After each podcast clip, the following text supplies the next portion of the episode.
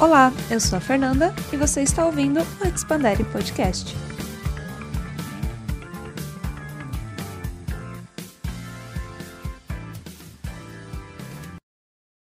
Olá, olá! Começando mais um EP aqui do Expandere e hoje vamos conversar sobre relacionamento, internet e afins, embasando todo esse papo nos EPs da série do Catfish. E para me acompanhar nesse papo, eu chamo para se apresentar o Gabriel. Aplausos. Olá, pessoal. Tudo bem? Não estou falando com ninguém, pelo menos nesse momento, mas tudo bem, mesmo assim. É, bom, como a Fer já disse, meu nome é Gabriel. Eu sou recém-formado em psicologia, me formei junto com a Fer. Foi uma honra estudar com ela e conhecer ela na facu. Sou também professor de alemão, aulas online, então quem precisar aí, alemão com Gabriel. e é isso, vim hoje conversar aí um pouquinho com a Fer, bater um papo.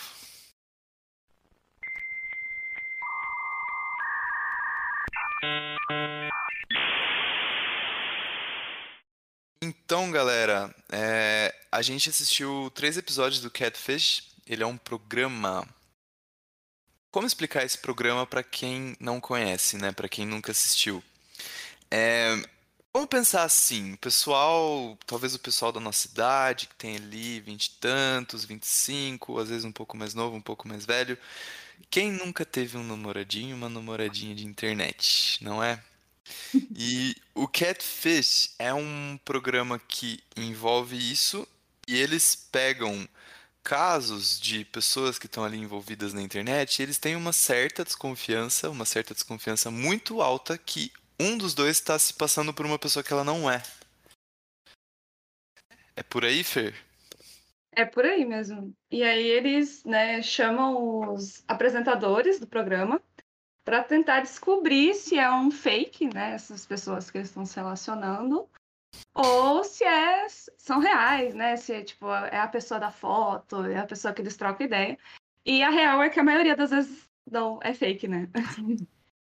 E é bem interessante que eles fazem um trabalho de detetive mesmo para ir atrás dessas coisas, das informações, e tentam promover um encontro da pessoa que está ali de forma sincera, se colocando, né, como quem ela é de fato, e conhecer a pessoa que está por trás do fake.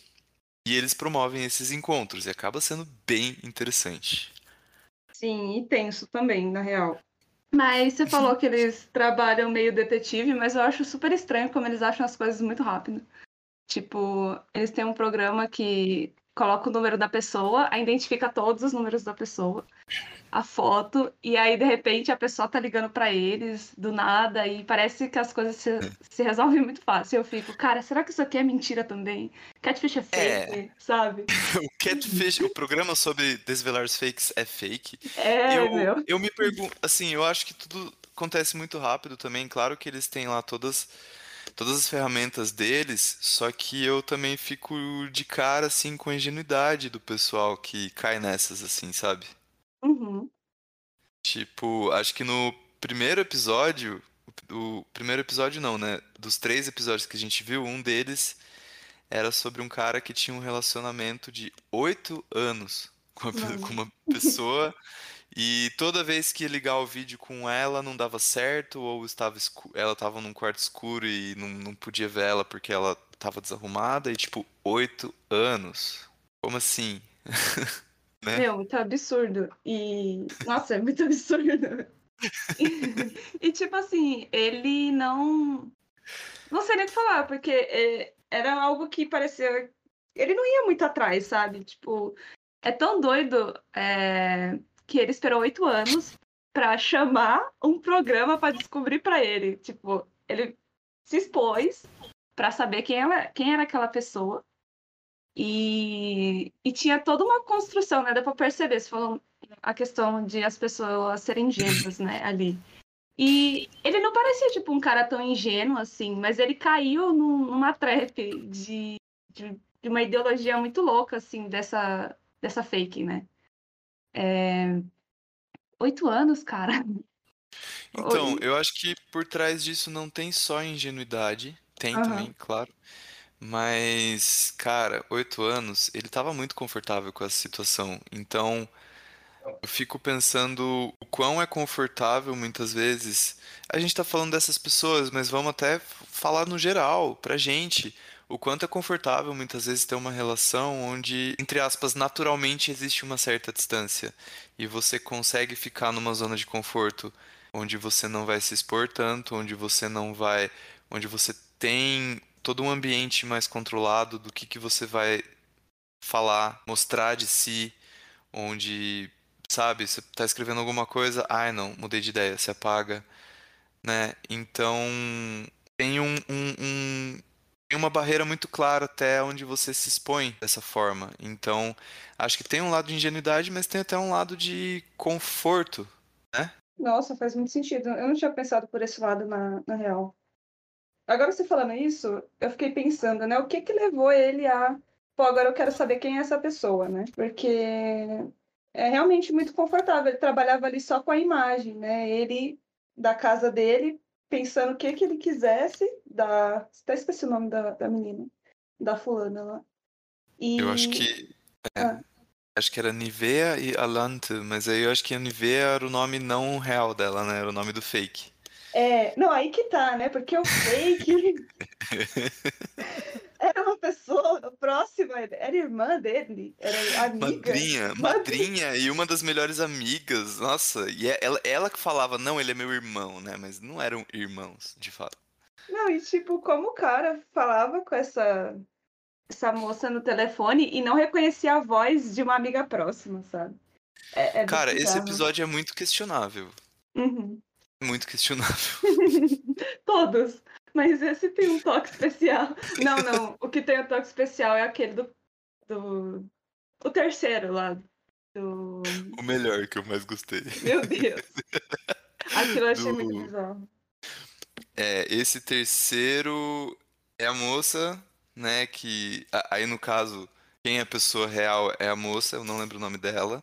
Uhum. Que acho que ela tá conversando com o fake que se chama Tony e ela descobre que o cara real é o Jeremy. E nesse caso, é o, uma das coisas que chama atenção nesse episódio, né, que aí é um dos medos do cara quando ele quando a pessoa verdadeira dele é descoberta, é em relação à cor dele, porque ele se ele o fake dele é um homem branco e ele é um homem negro.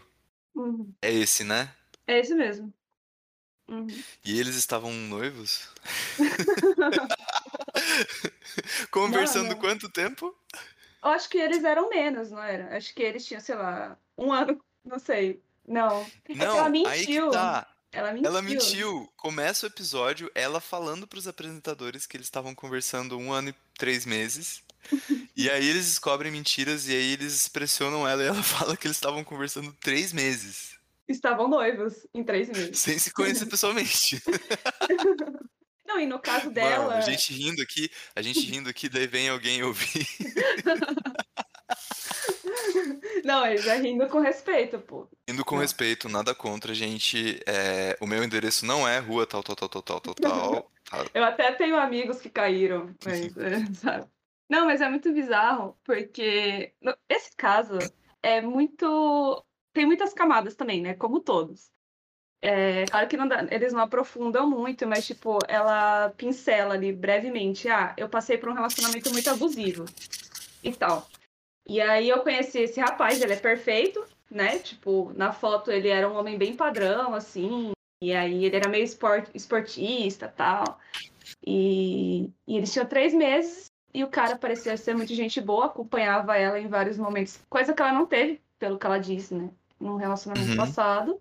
Então ela tava, tipo, explodindo de paixão e, tipo, sendo super acolhida pelaquela ideia que ela construiu. Só que ela nem sabe, nem puta, nem sabe quem é o cara. Não, não. Sabe, eu acho doido que nem suspeita de a pessoa nunca poder fazer uma videochamada, nunca poder se ver, porque ele mentia a localização, falava que estava perto, de repente falava que não estava mais. E mandava dinheiro, e enfim. E aí teve uma questão que eu achei estranha, que é por isso que eu fiquei meio incomodada quando eles se encontraram e tipo, ah, vamos noivar de verdade mesmo, agora que a gente se conhece.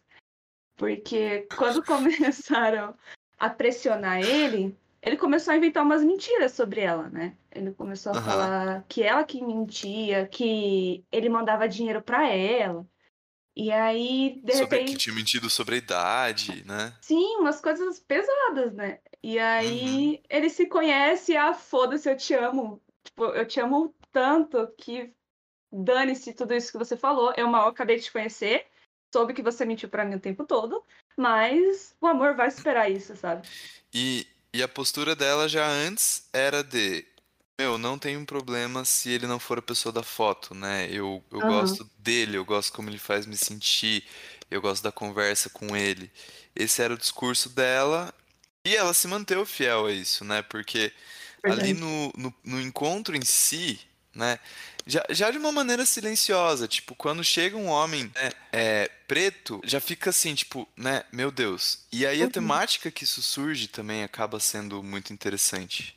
Porque ele expõe esse medo dele, né?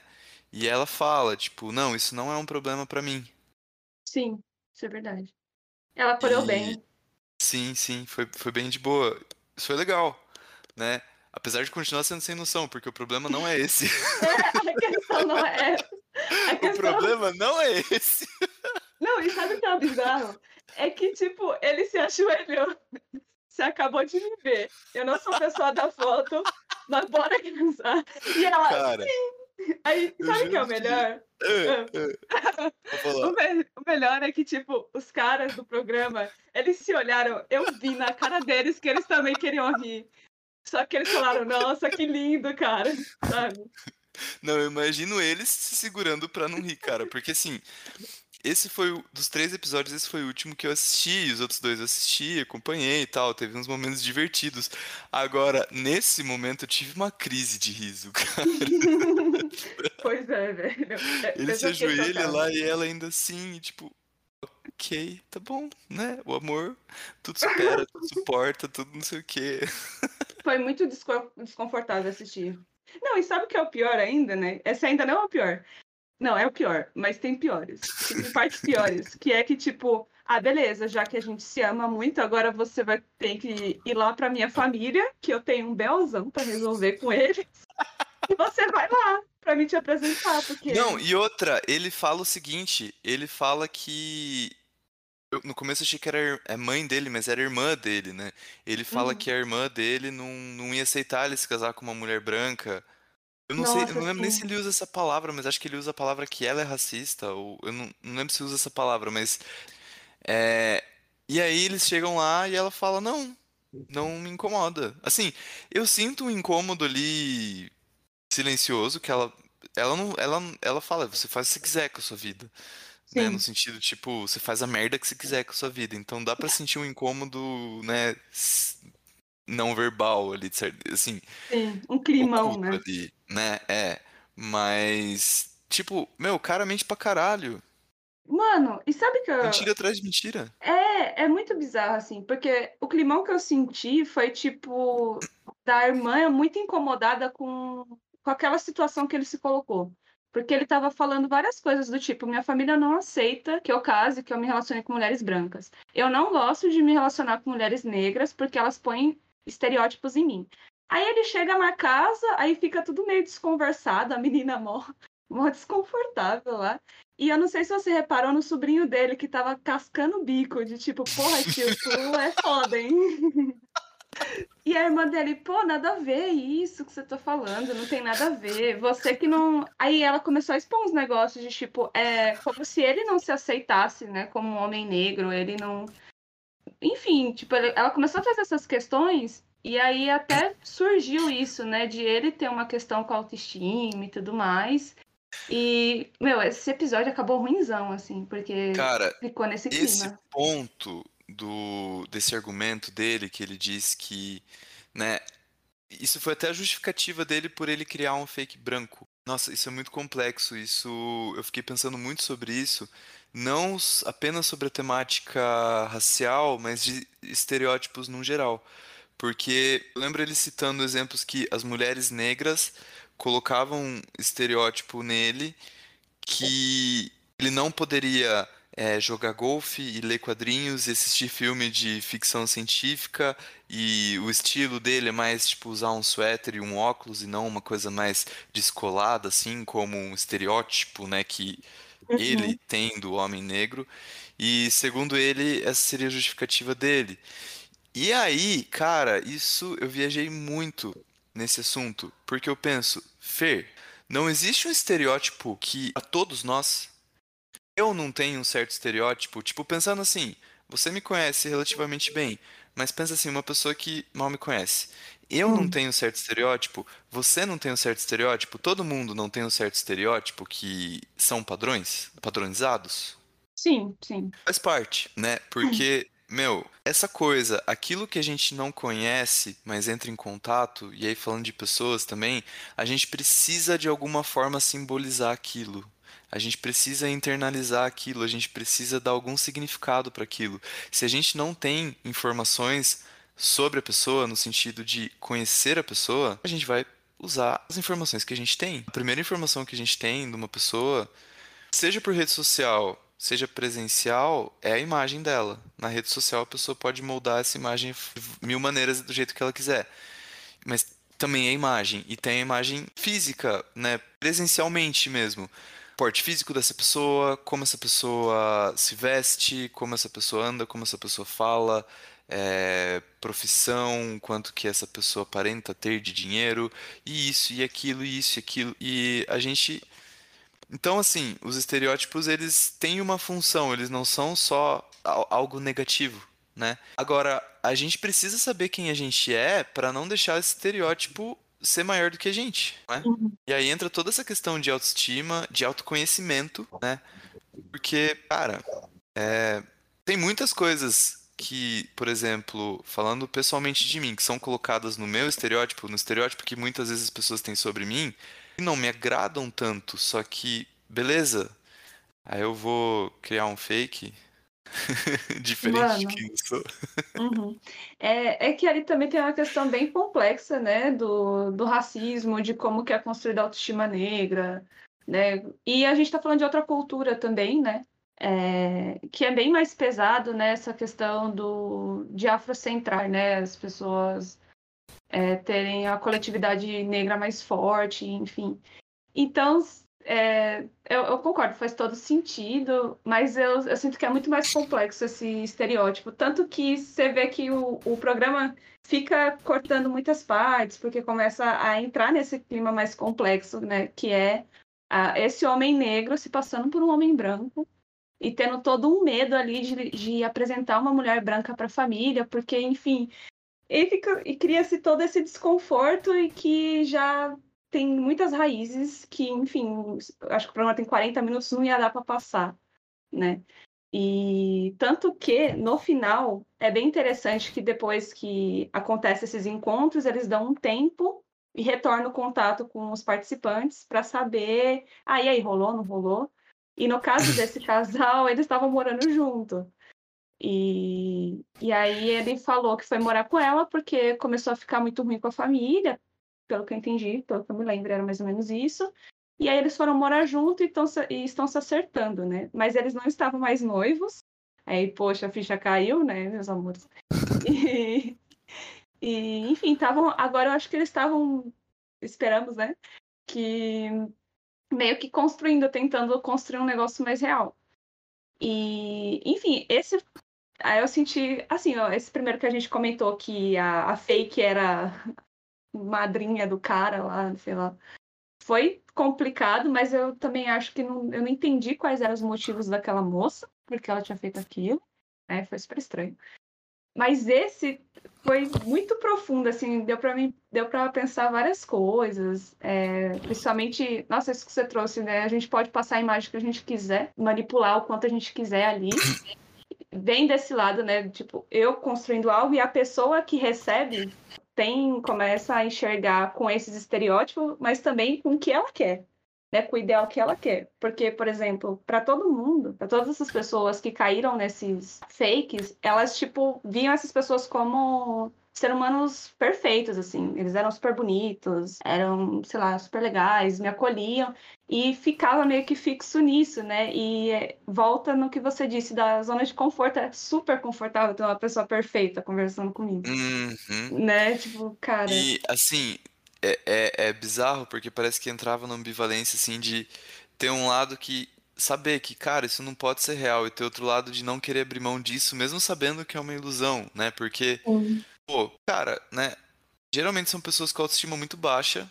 Geralmente Uhum. não. São pessoas que estão numa vulnerabilidade ali, né? E, aí do nada você tem uma pessoa perfeita. Uhum. E tá ali te suprindo, suprindo suas carências, preenchendo você e finalmente encontrei o amor da minha vida e, cara, por mais que por um lado racional você saiba que isso é uma ilusão, deve ser difícil também, né? Claro que é um passo de coragem você buscar a ajuda do programa e tal.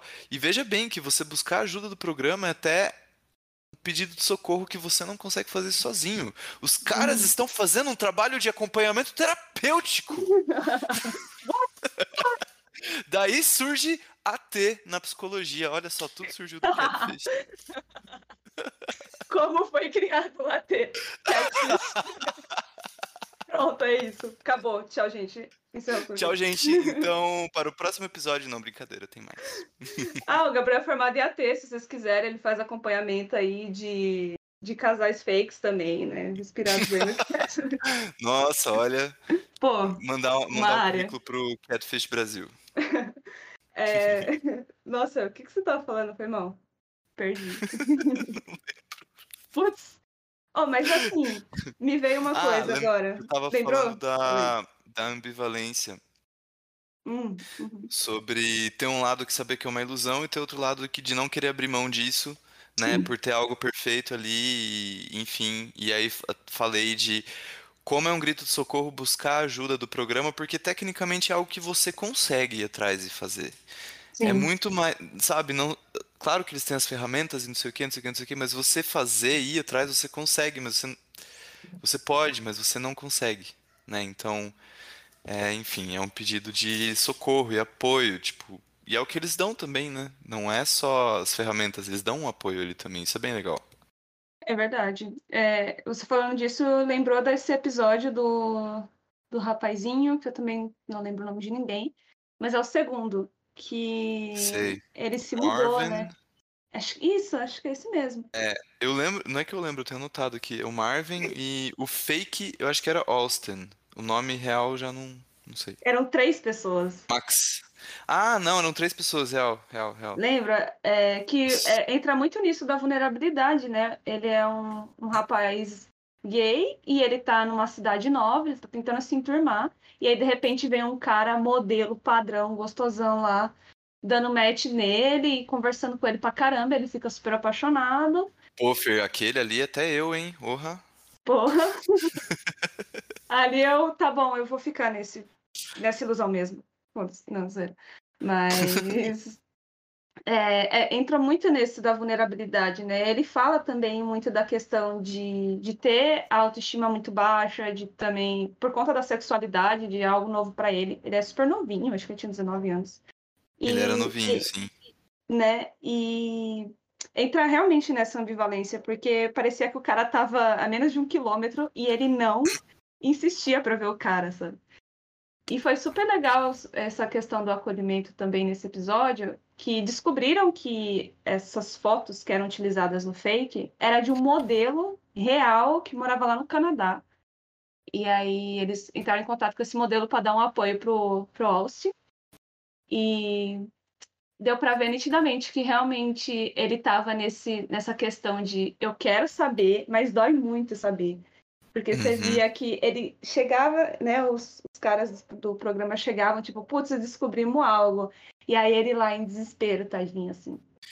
Cara, esse, esse foi o episódio que me pareceu mais real de todos. E esse foi o que eu mais fiquei com raiva do, do, do pessoal fake. Porque eu Uhum. tava pensando na reação dos fakes, né? Das pessoas reais por trás dos fakes nas três situações. E acho que a gente já chega lá, né? Na reação de cada um. Acho que vamos terminar de falar disso, que aí dá pra comparar como cada um reage. E até os me- mecanismos que as pessoas usam quando se deparam, não que se tem que, tem que se assumir mentirosos. É difícil alguém que bate no peito e fala, não, eu menti, desculpa, eu fiz errado, e fica por si só. A pessoa pede desculpa, mas sempre tem alguma coisa ali. Geralmente tem uma vitimização, não, porque, coitadinho de mim, veja só, isso, isso, isso. Mas é, esse episódio, para mim, assim, foi bem interessante também. Fiquei com pena do rapaz. Nossa, eu achei muito legal também que eles entram em contato com esse modelo através de videochamada, ele atende e tal, e você vê até um certo desconforto do modelo, tipo, achando a situação um pouco bizarra, porque é uma situação bizarra, querendo ajudar e um certo desconforto todo ao mesmo tempo ali, mas ele tava ali e ajudou e foi bem legal, acho que foi importante pro, pro Marvin ver isso, né? E aí, como que eles chegam até o. Nossa, eu lembro que foi uma situação super complexa também, como eles chegam até o fake, assim, né? Eles descobrem a casa porque era perto, eram umas ruas atrás da casa do, do menino. E. Nossa, é, é péssimo, porque ele chega lá e abre a, a porta, é uma pessoa. Aí essa pessoa fala: Não, na verdade, o nome real é tal, tal. Mas ele não tá aqui agora, ele tá na outra casa. Aí eles vão lá na outra casa, sai três pessoas. Tipo, mano, aí você vê, tem. O negócio é muito mais embaixo, né? E aí eram três pessoas basicamente zoando ele, assim. Era. Sim. É bem. Nossa, é bem. Bem pesado. É. Assim, cara, eu, eu, eu achei muito sacanagem esse esse pessoal, porque e aí eles falam ainda que eles fizeram um perfil pra fazer um, ah, eu esqueci a palavra, mas assim, não é spotted que fala. Exposed. Pra flag... pra... Exposed. Pra, uhum. pra expor pessoas que estão traindo outras pessoas. Então, tipo, a justificativa deles é essa. Que eles uhum. querem, né, fazer um exposed com pessoas que estão traindo na relação tal. E aí eles falam que acabam ali. Eh, tem uma situação ali que eles acabam se divertindo com o Marvin. E aí eles começam a fazer perguntas sobre, perguntam se fizeram com mais alguém. Isso. e eles chegam à conclusão que tinham 15 outras pessoas que estavam fazendo a mesma coisa. Ah, e eles tinham feito exposed com uma pessoa. Uhum. Uhum. Cara, é ridículo, né? Assim, a justificativa é tão. É, não é nem. Eles não se deram nem o trabalho de pensar numa justificativa melhor, né? Tipo, é ridículo. E aí que tá, eles não chegam a falar, mas eu não acho que eles estavam só zoando ele.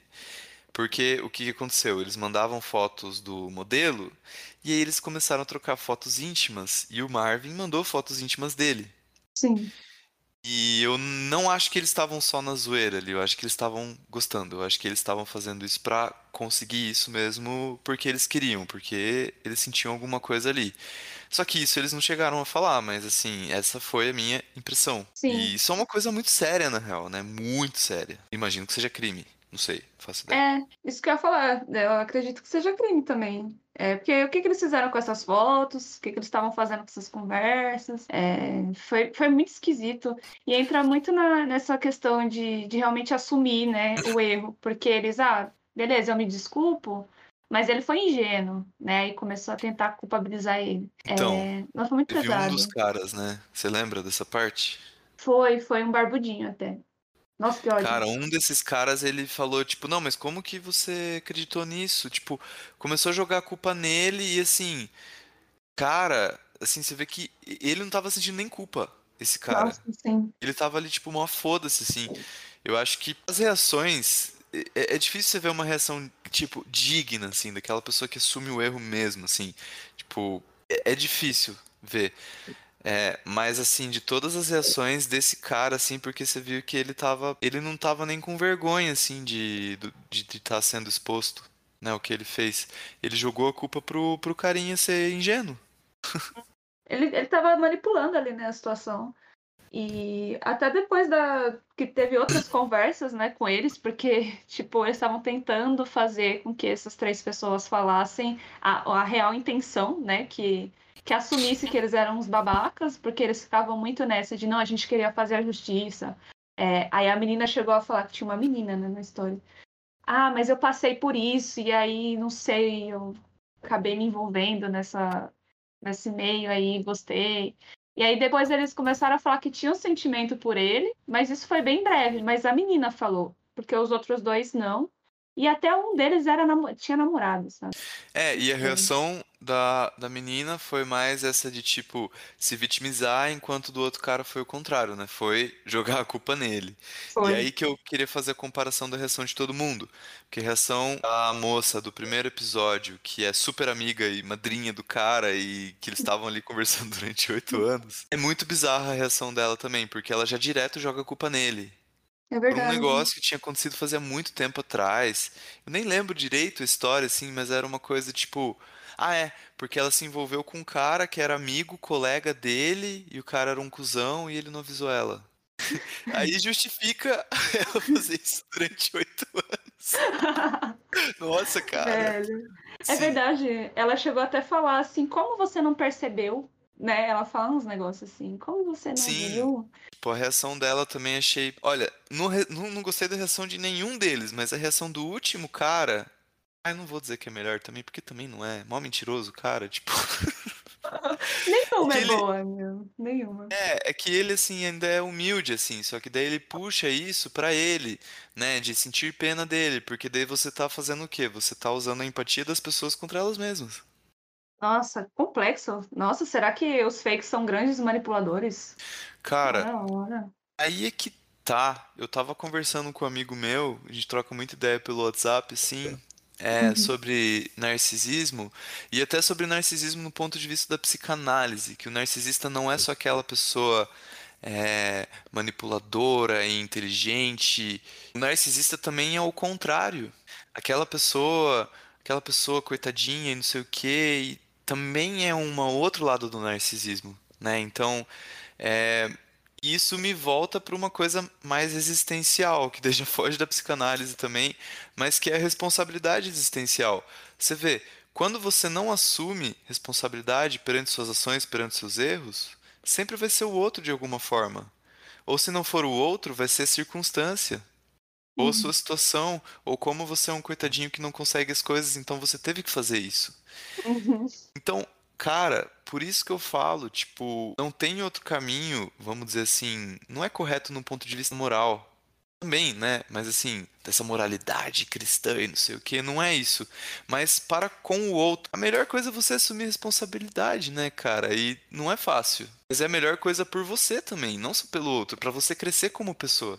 Senão você fica só repetindo a mesma coisa. Sim, e a partir da responsabilização que você consegue elaborar, né, as coisas. Você consegue olhar e falar, não, foi merda, o que eu posso fazer para continuar caminhando ou tentar arrumar de alguma forma. Mas é realmente, nossa, isso que você falou do, do narcisismo, de, de não se responsabilizar, não sustentar os BOs, né? É, ficar muito nesse, nesse lugar de vítima, né? De, desses comportamentos mais reativos, de. Caraca, eu não tinha pensado por esse lado, minha cabeça está explodindo. Porque eu e... tava. É. Com, eu tava com, muito com uma visão assim, tipo, os dois lados têm questões, né? e tem mesmo, mas é, é, meio que, como eu posso falar, meio que nutrindo é, o que o, entre aspas, narcisista quer, que é atenção, que é, enfim. É, então, tipo, ah, coitado do rapaz, ele tem vergonha, tá autoestima baixa, então ele criou um fake porque ele não tem coragem de se colocar, né? E eu não tinha pensado por esse lado de como o negócio pode ser, né? É, tem essa possibilidade de ser um pouco mais manipulador, um pouco mais estranho do que já é, sabe? Então, sei, me deu essa abertura agora. É, porque assim, a gente. Eu acho que tem o estereótipo do manipulador. Quando a gente fala em manipulação, a gente pensa naquela pessoa persuasiva, que sabe falar, que sabe se colocar, que é, é até aquela pessoa sedutora, não, não no âmbito sexual, mas tipo, que, que convence, né? Uhum. Que tem o poder da palavra. O narcisista não é só isso. Existe o um narcisista que é o outro lado da moeda. Né? O pipi, pipi, pipi, pipi, homem, não, tadinho de mim, não sei o que. E assim. muita gente. Chaves. o Chaves é um puta do narcisista. Ai, não gosto do Chaves. Não, não, não desconstrua o Chaves, por favor. Deixa não, eu ficar não, com essa ilusão. Análise de chaves agora, né, Próximo episódio. Ó, eu topo, hein? Cuidado. Não, cara, muito real isso. Eu não tinha pensado, porque, é, novamente, os estereótipos, pô. Né? O malvadão, né? O narcisista é o malvadão, ou é o super intelectual. Como que é representado o narcisista, né? É, manipulador narcisista são homens, mulheres super persuasivos, realmente. E outra coisa que eu fiquei pensando de estereótipo, que eu queria ter falado no início, para não ficar muito longo, era sobre também a idealização do, do relacionamento, né? Do, do amor bem romantizado que tem na, nos ideais, né? Da, do, pelo menos desses três episódios que a gente assistiu aí. Tipo, a galera muito entrando nessa ideia de encontrar a pessoa certa, encontrar uma pessoa perfeita que de alguma, de alguma forma vai me completar.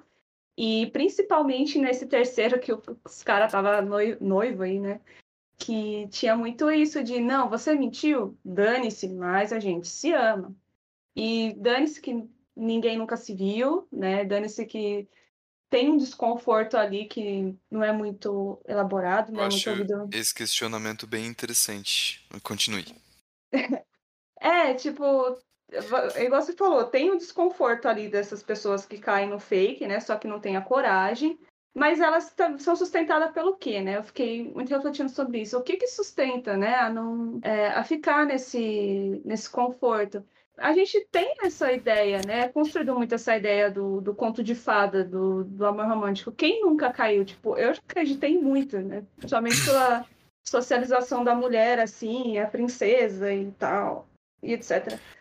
É, tem muito disso, de, pô, existe a pessoa. E aí, como eles têm essa, esse conforto e essa abertura de imaginar o que eles quiserem desse fake, então óbvio que a pessoa vai ser essa que eu converso há oito anos e nunca vi a cara. Certeza que é ela.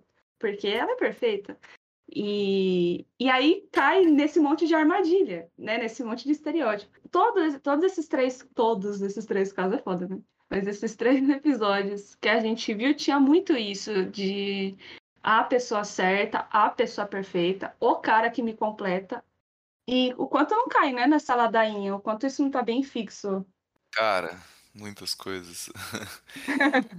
Como a gente é cometido por esse complexo do príncipe encantado, da princesa que o cara tem que salvar e não sei o quê né? E desses salvadores e pessoas a serem salvas, né? Nossa, e, e, da pessoa perfeita.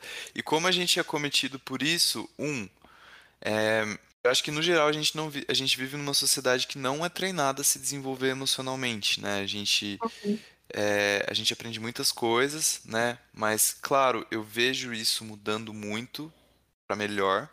Uhum. Você vê até. É, acho que muitas pautas estão sendo levantadas, muitas questões estão sendo levantadas. A gente vê novas gerações muito mais conscientes. Hoje eu acho que é normal você ver adolescentes, pré-adolescentes falando sobre feminismo, sobre machismo, sobre uhum. homofobia, uhum. sobre várias questões é, de, uma, uma, de um ponto de vista muito mais consciente, eu acho que até enxergando com uma naturalização maior, uma sensibilidade maior.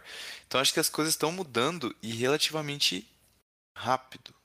Claro que às vezes a gente espera que do nada as coisas fiquem não perfeitas, né, mas melhores. Só que é tudo muito complexo, né? São estruturas que pensa, mano, quanto tempo a gente não tá carregando certas coisas, né? Uhum. A gente, se a gente parar para pensar o quanto a gente já mudou em 50 anos, é absurdamente rápido, é muito rápido. Então assim, né?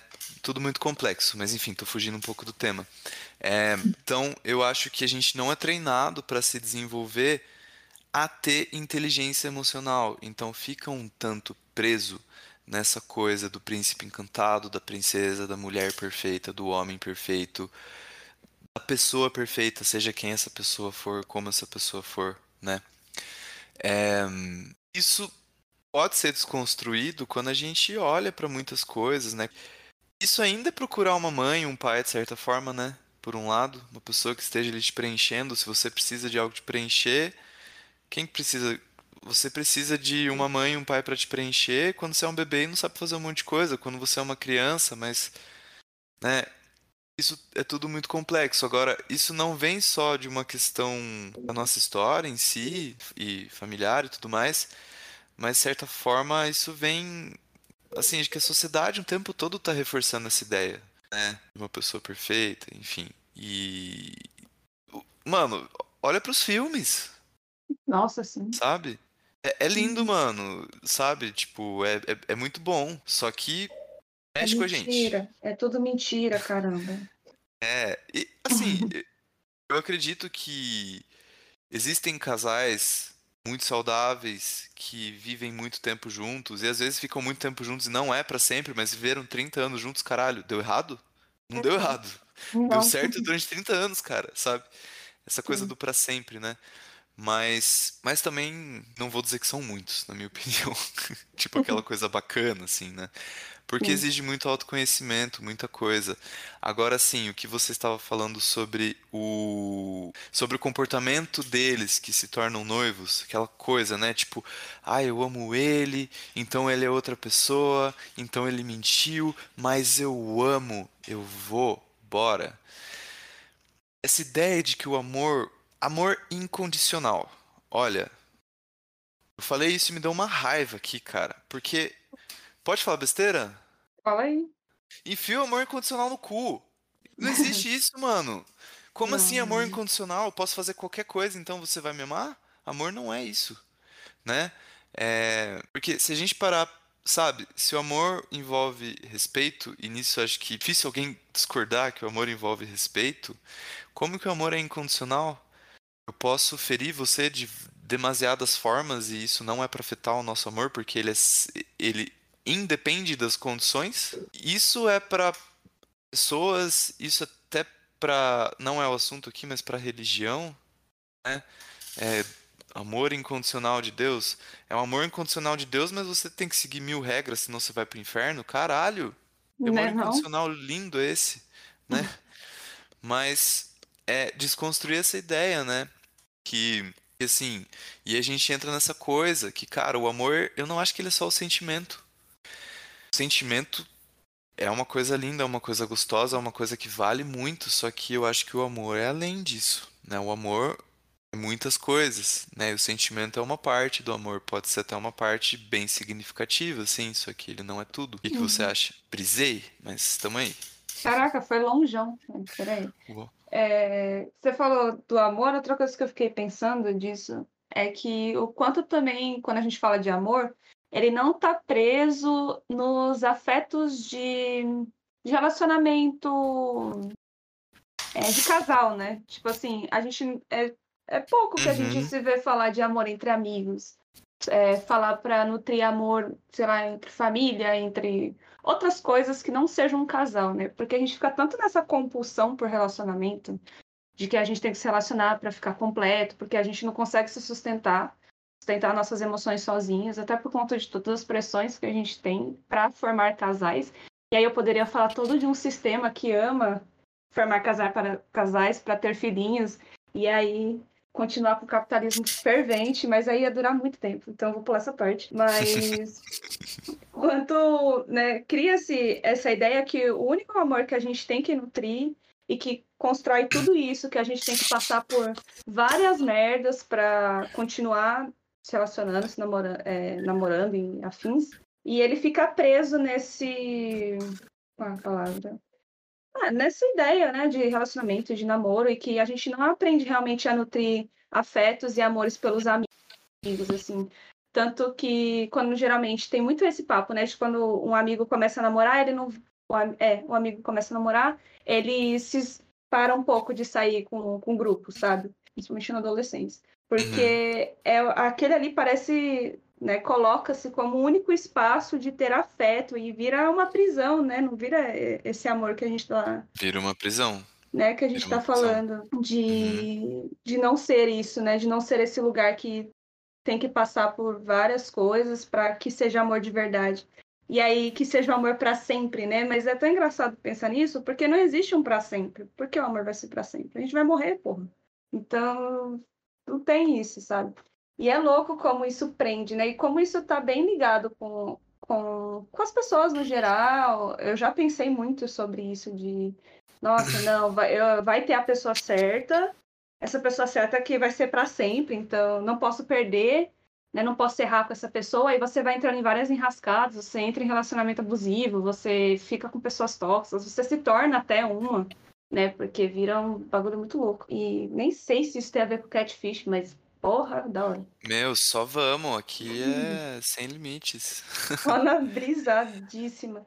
E, aí, tipo, falando ainda disso, né? A, a gente entrou em quarentena, tá? Covid. Como que será que ficou esses relacionamentos, no, no geral? Porque tudo, fi, é, tudo ficou no online, né? Então, até saiu vários memes, assim, das pessoas flertando pra caralho e. Ah, mas pra que eu tô flertando se eu não vou encontrar a fulana, né? E sei lá, eu fiquei pensando agora, cara, como que foi esses fakes é, na quarentena? Deve ter tido vários fakes. Assim. Nossa, nem me fale, acho que foi, deve ter tido. Né, acho que foi o ápice dos fakes, assim. E sem contar que né, muitas. Muitas. Ai, me fugiu a palavra. Muitas separações, muitos términos né? Sim. Porque é um momento de tipo, ok, relação não tá legal, pode ser uma relação com alguém que você vive junto, ou até não, mas é um momento de, meu, se interiorizar obrigatoriamente. Você não tem muita escolha, né? Se você tá ali o tempo todo em casa, contigo, com o seu tédio, que você não uhum. tem ali distrações, mesmo que sejam distrações saudáveis, né? Trabalho, sair, né? Porque nem toda distração é ruim. Mas. Uhum.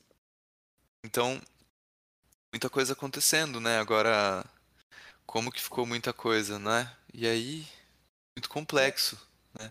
Agora, o que me chamou a atenção é, é o que você falou, como que baseado nessa idealização do para sempre e da pessoa certa, a gente pode entrar em emboscadas no sentido tipo, tô com tal pessoa. E ah, não sei, tem coisas que não estão tão legais, não, não tô tão confortável com isso e com aquilo. Mas eu tenho fé ali, cara, a pessoa certa, Deus colocou essa pessoa no meu caminho, ou não sei, né? Tem que ser essa pessoa. Isso é bem perigoso, porque, de novo, como uma idealização é uma ideia bem cristalizada, né? E a gente pode chamar de idealização, enquanto isso é a prancha aí pra gente surfar numa. numa psicose coletiva, tô exagerando, brincando um pouco, né? Mas. E, e, aí, olha que louco, né? E aí, tudo isso com base nas ideias que a gente tem do que é o amor. E acho que o quanto é uhum. importante a gente falar sobre isso, a gente falar sobre relacionamentos. E a gente descentralizar esse argumento também do amor só para o relacionamento afetivo, né? Uhum. Falar dos relacionamentos com os amigos, com a família. É... E outra, com o cachorro, com o animal, com as plantas, com a vida. Uhum. Com a e outra, vida, uhum. o amor próprio. Sim, com a gente, pô. Nossa, cara, tipo, eu acho que isso falta muito também, né? Porque eu acho que o amor próprio, eu acho que às vezes é a coisa mais difícil de entender.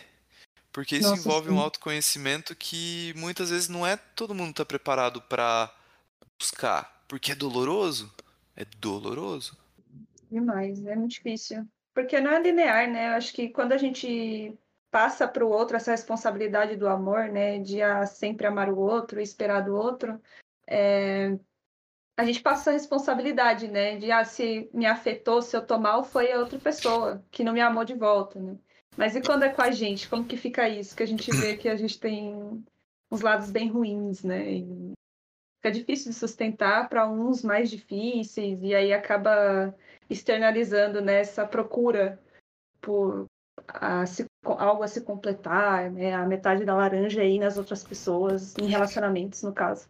E não tem essa, esse movimento mais interior, assim. Uau! Caraca. É difícil dar conta da nossa podridão, né? Nossa, eu acho que é cara, a parte tipo, mais treta. Pra isso, pra nós, e falar assim, cara, esse é um aspecto meu que não é tão legal, e assim, às vezes a gente não tem base para isso, não tem base psíquica, estrutura para olhar para isso, né?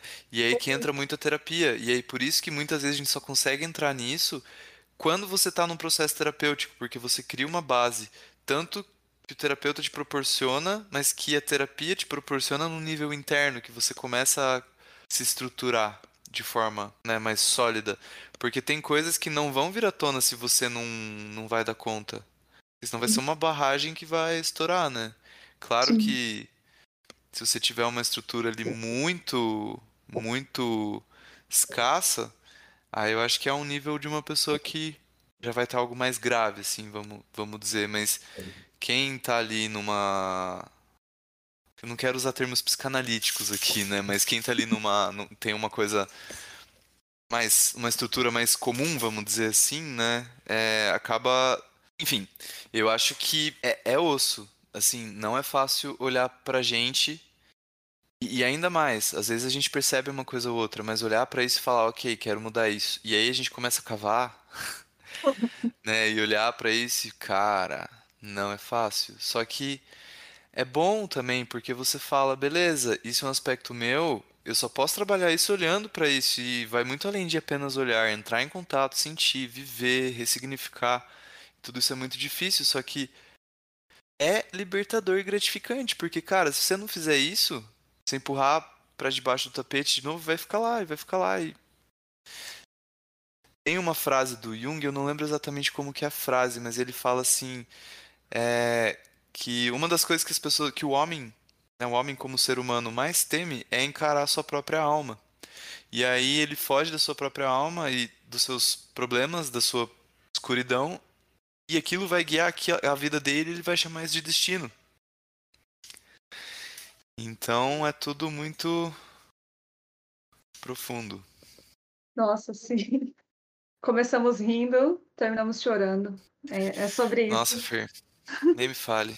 É sobre isso. A mensagem que fica, então, é para a galera, talvez, começar a repensar mesmo, assim, ressignificar o, o que é o amor, né? O que, que se enxerga com relacionamento, o que buscar. Será que você não está num, numa compulsão por relacionamentos, talvez? E que tal centralizar mais esse amor, né, para para si, né? Porque assim, a gente tá num momento que é é uh, como posso falar? E ah, não sei para onde eu quero chegar. Ah, fala é, alguma eu coisa. Eu não sei se, se é o que. não sei qual direção que você estava indo, mas eu pensei que assim, nessa coisa do Tinder, do Instagram e de redes sociais que são ferramentas bem legais, acabam sendo perigosas não pelas redes sociais em si, mas como a gente usa elas. Então, assim, a questão é: não deixem elas ser o principal, não deixem de. Agora, falando da questão afetiva, claro que isso é para os relacionamentos no geral, para amizades, para no geral, mas não deixem ela ser a ferramenta principal, muito menos a única ferramenta. É, então, é, é engraçado, assim, porque o estágio que eu fiz de psicologia escolar, né, foi foi online, a gente atendeu os professores e teve um professor que chegou a comentar assim sobre essa geração dos adolescentes de hoje que não tem mais a paquera na rua. Sabe aquela coisa tipo super inusitada, até louca, você tipo vi alguém na rua, não sei, me deu um negócio, vou chegar ali na pessoa perguntar se eu uhum. consigo o número da pessoa. Cara, é, pô, legal que tem Tinder, que tem isso, que tem aquilo, mas não percam isso, gente, sabe? Tipo, se exponham, corram risco. E, meu, um não. O que, que é um não? Um não não diz. Não determina o seu valor, não determina isso. Então, assim, vai viver o que você tiver que viver sabendo de você, sabendo quem você é, né? Uhum. É, então, eu acho que é aproveitar essa tecnologia que a gente tem, mas não esquecer da vida, é, Poxa, ela é para dar um suporte, é para a gente se divertir, inclusive. Pô, que legal poder me mostrar um pouco numa rede social tal. Mas não acho que você tá ali, você não é aquilo, né? Cuidado para não se prender demais a sua imagem e a imagem das pessoas nas redes sociais. Tipo, isso não é tudo. Isso é para ser uma pequena parte, né? Não supervalorizar aquilo que é pra gente usar, não deixar a gente, a gente não se deixar ser usado para aquilo que é pra gente usar. Né? Eu acho que é por aí. E é com essa reflexão maravilhosa que encerramos aqui mais um episódio do Expandere. Gostaria de agradecer a todo mundo que ouviu até o final, ao Gabs por ter participado, e a gente se vê na próxima. Tchau, tchau!